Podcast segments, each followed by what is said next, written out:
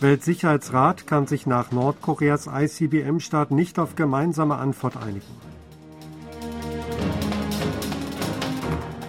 Präsident Jun fordert strikte Maßnahmen gegen Gesetzesverstöße von Gewerkschaften auf Baustellen.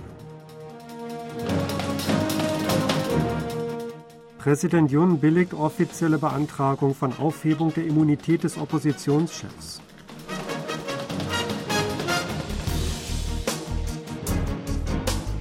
Der Weltsicherheitsrat hat sich nach Nordkoreas jüngstem Start einer Interkontinentalrakete ICBM nicht auf eine gemeinsame Antwort einigen können. Das Gremium befasste sich am Montag am UN-Hauptsitz in New York in einer offenen Sitzung mit Nordkoreas ICBM-Start am vergangenen Samstag. Südkorea, die USA und Japan hatten die jüngste Serie von nordkoreanischen Raketenstarts aufs schärfste kritisiert und eine offizielle Antwort des UN-Sicherheitsrats verlangt. China und Russland hatten sich jedoch gegen weitere Maßnahmen des Weltsicherheitsrats ausgesprochen. Die Raketenstarts seien eine gerechte Antwort auf gemeinsame Militärübungen Südkoreas und der USA gewesen, argumentierten die beiden Vetomächte.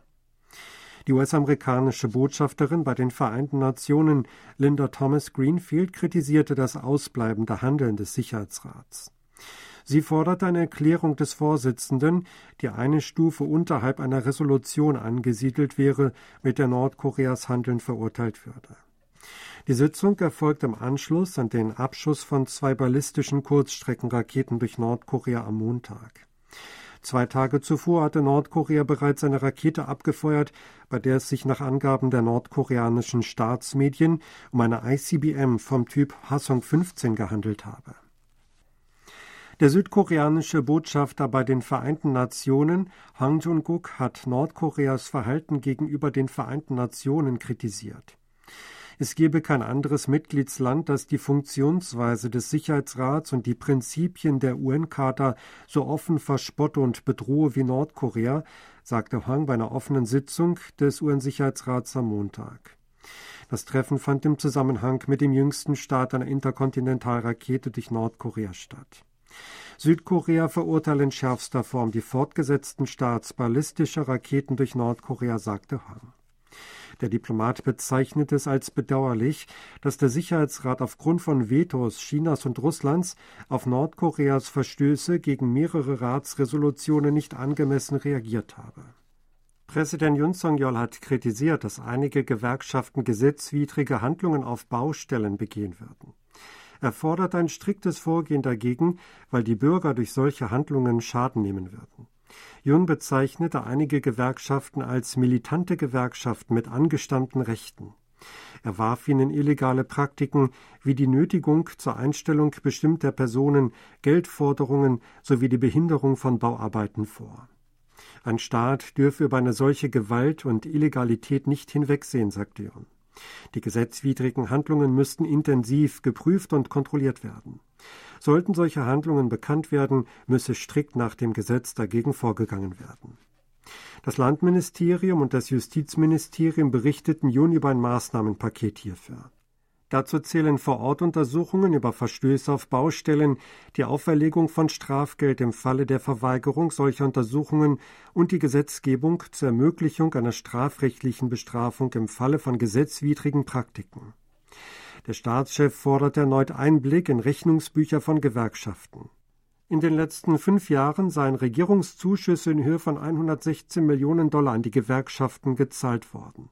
Steuergutschriften für Mitgliedsbeiträge von Gewerkschaften stellten de facto eine finanzielle Unterstützung dar, begründete Jun seine Forderung.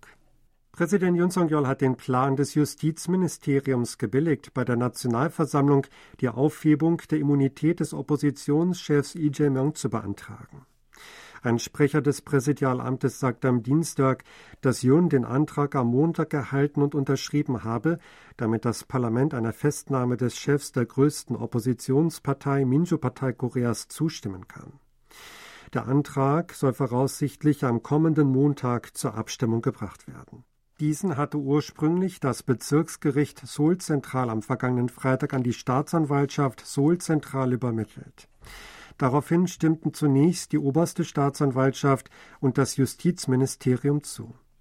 Staatsanwälte hatten letzte Woche einen Haftbefehl gegen ihn beantragt, da ihm Korruption und Bestechlichkeit während seiner Zeit als Bürgermeister der Stadt Songnam vorgeworfen werden. Der Haftbefehl kann erst nach einer Zustimmung durch das Parlament vollstreckt werden, da Abgeordnete Immunität genießen. Iran hat von Südkorea eine Wiedergutmachung für eine umstrittene Äußerung des südkoreanischen Präsidenten Yoon Song-yeol gefordert. Yoon hat im letzten Monat bei seinem Besuch in den Vereinigten Arabischen Emiraten vor südkoreanischen Soldaten gesagt, dass Iran der Feind der Vereinigten Arabischen Emirate sei. Wie die staatliche Nachrichtenagentur Islamic Republic News Agency am Montag meldete, habe der Sprecher des Außenministeriums Nasser Kanani die Äußerung als unprofessionell gebrandmarkt. Südkoreas Regierung müsse Korrekturmaßnahmen ergreifen, doch bedauerlicherweise sei nichts unternommen worden. Der Sprecher sprach auch die Freigabe von iranischen Geldern bei südkoreanischen Banken an. Beim Zugriff auf das Geld handelt es sich um ein legitimes Recht. Dies habe mit den Sanktionen der USA nichts zu tun, wurde Kanani zitiert. Schätzungsweise sieben Milliarden Dollar sind seit 2018 bei südkoreanischen Banken eingefroren. Mit dem Geld hatte Südkorea Ölimporte bezahlt. Wegen Sanktionen der USA können die Banken die Mittel jedoch nicht freigeben. Ein Gericht in Südkorea hat erstmals anerkannt, dass ein gleichgeschlechtlicher Ehepartner in der nationalen Krankenversicherung seines Partners mitversichert werden darf. Das Obergericht Seoul urteilte am Dienstag in der Klage von So Song-uk gegen den Nationalen Krankenversicherungsdienst zugunsten des Klägers. Damit wurde das Urteil in erster Instanz aufgehoben. So und sein gleichgeschlechtlicher Partner Kim Jong-min hatten 2019 geheiratet, aber ihre Ehe nicht rechtlich eintragen lassen. Der Versicherungsdienst hatte zunächst den Versicherungsschutz für So als Unterhaltsberechtigter im Rahmen von Kims Mitgliedschaft bei der Krankenversicherung gewährt. Der Dienst stufte So jedoch später als getrennten Versicherten ein und forderte eine separate Zahlung, weil die Bedingungen für die Anerkennung als Unterhaltsberechtigter nicht erfüllt seien. Das Ehepaar reichte dann eine Verwaltungsklage ein und argumentierte, dass den Ehepartnern aufgrund des Geschlechts das Recht auf die Mitversicherung als Unterhaltsberechtigter entzogen worden sei. Das Richtergremium in der ersten Instanz wies die Klage zurück, weil ihre gleichgeschlechtliche Beziehung faktisch nicht mit einer Ehe gleichgesetzt werden könne. Ein Gesetzentwurf zur Einschränkung von Entschädigungsklagen von Unternehmen gegen streikende Arbeiter hat den Parlamentarischen Ausschuss für Umwelt und Arbeit passiert. Änderungen zu Artikel 2 und 3 des Gesetzes über Gewerkschaften und die Anpassung der Arbeitsbeziehungen wurden heute mit neun Fürstimmen verabschiedet. In dem aus 16 Mitgliedern bestehenden Ausschuss brachten neun Abgeordnete von der Minjo-Partei Koreas und ein Mitglied der Gerechtigkeitspartei die Abstimmung zustande.